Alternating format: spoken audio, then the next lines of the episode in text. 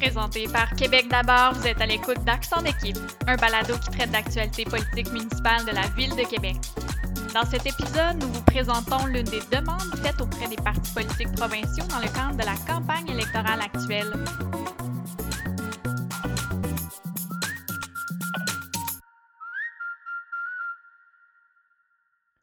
Bonjour à tous, mon nom est Louis Martin, je suis conseiller municipal à la ville de Québec pour le district de Cap-Rouge-Laurentien et aujourd'hui nous sommes le 30 septembre 2022, c'est la journée internationale des podcasts.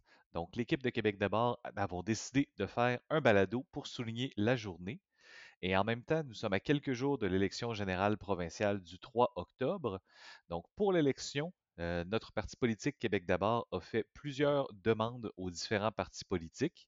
Euh, vous pouvez voir ces demandes soit sur notre site web à québecdabord.com ou encore nous avons quelques vidéos que nous avons produites qui sont disponibles sur les médias sociaux. Et une des demandes que nous avions fait sur la fiscalité et les finances municipales, spécifiquement l'augmentation euh, de l'autonomie fiscale des municipalités permettant la mise en place de mesures d'éco-fiscalité pour répondre concrètement aux enjeux climatiques. C'est une longue phrase qui a beaucoup de grands mots dedans. Un des mots qui ressort est l'éco-fiscalité. Donc, nous voulions profiter du balado pour discuter un peu d'éco-fiscalité. Je suis accompagné de mademoiselle Alicia Despins. Alicia, est-ce que tu veux te présenter? Oui, merci Louis. Alors, euh, Alicia Despins, je suis conseillère municipale de Vanier-du-Berger et présidente euh, de l'arrondissement des Rivières et au sein de notre parti Québec d'abord, je suis porte-parole de l'opposition officielle pour les finances. Donc, l'écofiscalité, ça te connaît. Commençons avec la base. On entend le terme écofiscalité beaucoup au niveau des municipalités, que ce soit la Ville de Québec, la Ville de Montréal ou de l'Union des municipalités du Québec. Euh, l'écofiscalité, Alicia, Qu'est-ce que c'est? Oui, bien, tu l'as dit, euh, l'Union des municipalités du Québec, l'UMQ, euh, c'est un sujet qui est récurrent. Il y a eu par le passé, là, au sein des, euh, différents congrès, donc les congrès qui s'adressent aux conseillers municipaux à travers le Québec, des ateliers, des conférences sur l'éco-fiscalité. on sent qu'il y a vraiment un momentum. on a appris tout récemment que la Ville de Montréal prépare un sommet sur l'éco-fiscalité au mois de novembre prochain. Donc, un endroit qui va être très intéressant. En fait, quelque chose à suivre pour euh, en savoir davantage, puis surtout essayer de, de, piger là-dedans des solutions euh, concrètes qu'on pourrait implanter dans nos municipalités qui, euh, qui seraient les plus, les plus appropriées parce qu'évidemment, l'éco-fiscalité, c'est toute une gamme d'idées.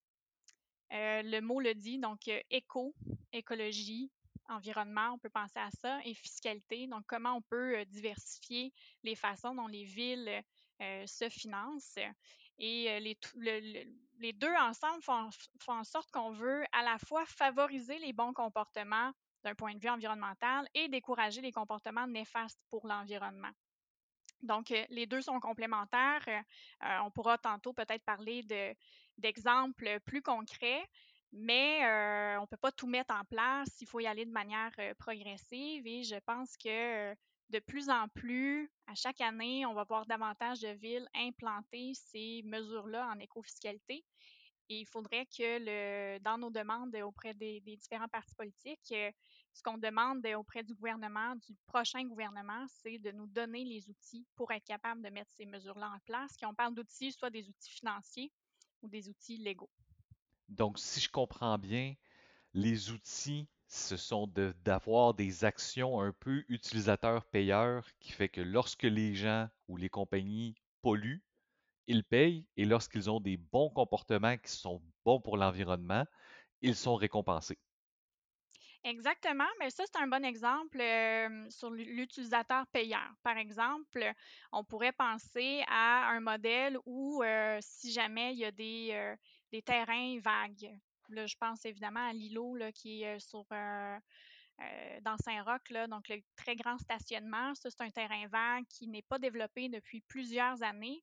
C'est un grand îlot de chaleur, donc ça a un, effet, un effet négatif sur l'environnement, évidemment. Puis dans le quartier, on pourrait réfléchir à mettre sur pied une mesure comme quoi euh, le taux de taxation pour les terrains vagues dans les centres-villes pourrait être plus élevé pour décourager le non-développement, ou plutôt pour encourager le développement de ce terrain-là, parce que quand on développe des terrains, euh, il y a des, normes minimales d'air verte pour ces terrains-là. On pourrait aussi penser, puis ça c'est une autre idée qui a, euh, qui a germé récemment, euh, de donner l'opportunité aux villes, de donner le pouvoir aux villes de racheter ces terrains-là sans le prix là, augmenté là, du potentiel de développement pour en faire des parcs, par exemple. Donc ça, c'est une autre idée là, qui, qui circule pour ce qui est de, des terrains vagues dans les centres-villes. Donc, si le propriétaire du terrain vague ne le développe pas, ce qui n'est pas bon pour l'environnement, il paye, c'est le bâton. La carotte pourrait aussi être l'inverse, que s'il développe un projet qui est reconnu lead ou bon pour l'environnement, il y a des bénéfices fiscaux que la ville pourrait lui offrir. C'est bien ça?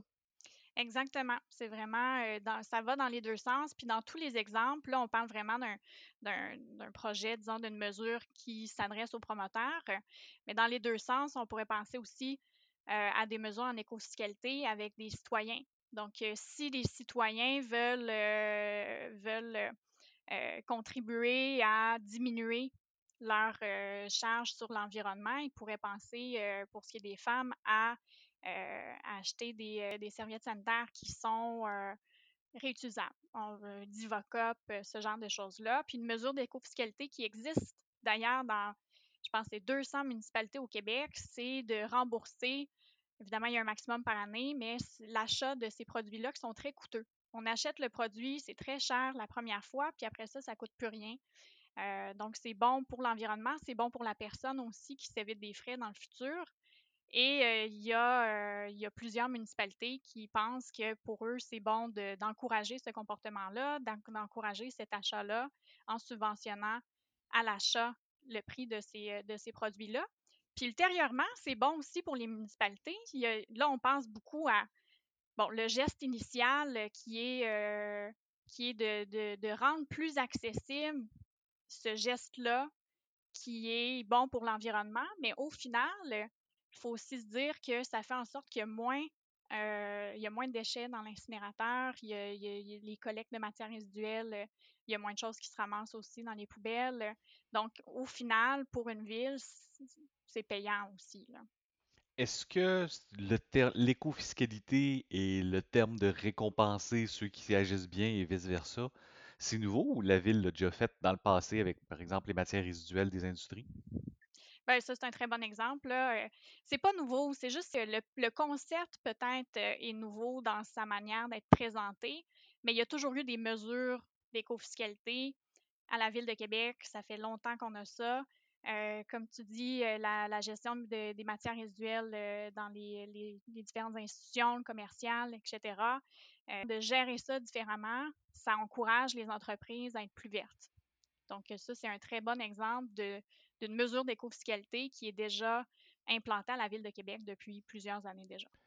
Et est-ce que tu aurais d'autres exemples en tête, d'autres choses que certaines villes au Québec font déjà en mesure d'éco-fiscalité qu'on pourrait reprendre à la Ville de Québec?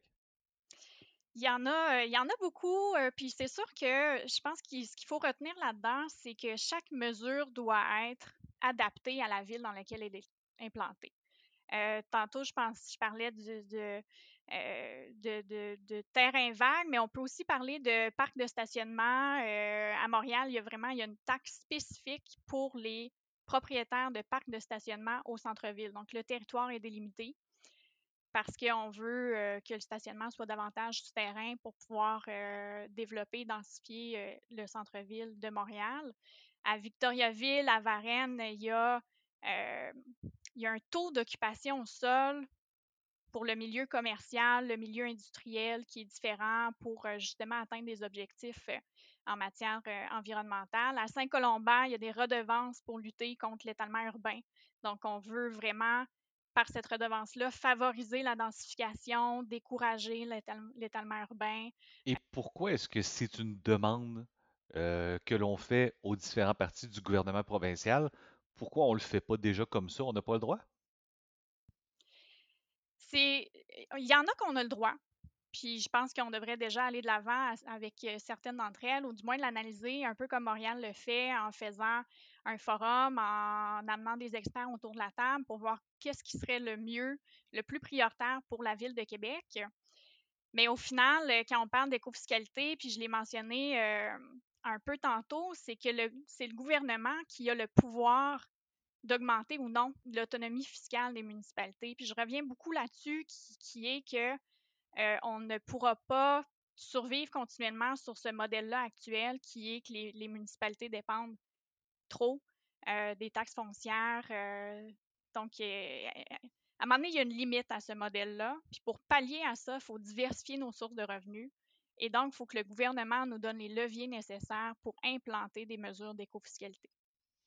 Et si je comprends bien, les villes euh, déjà occupent de plus en plus d'espace dans la lutte au changement climatique. Euh, je pense qu'il y avait même un rapport du GIEC qui faisait référence.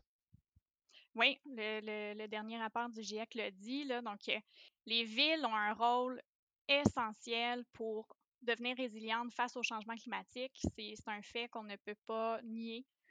Et il faut qu'on ait les outils nécessaires en, termes d'autonomie municipale puis en termes de fiscalité pour pouvoir se préparer adéquatement à faire face à ça.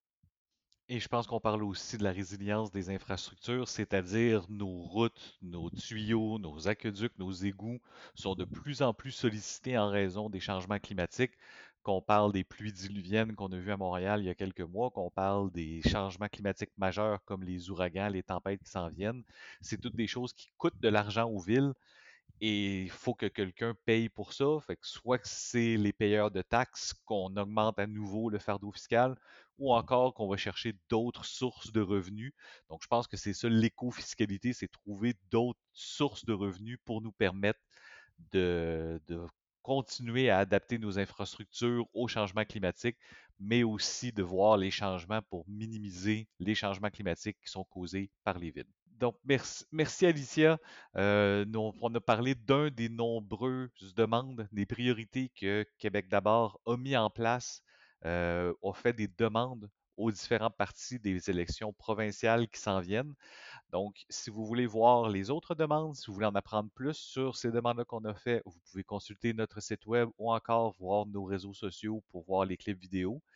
Et euh, comme d'habitude, l'élection s'en vient très rapidement au niveau provincial, lundi le 3 octobre. Donc, nous invitons tous nos auditeurs à aller voter. C'est important de participer aux élections.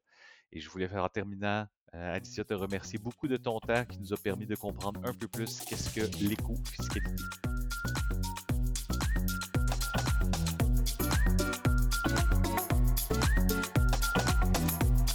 Merci d'avoir été à l'écoute et bonne journée internationale du balado. On se retrouve très bientôt pour un autre épisode ainsi que sur les médias sociaux.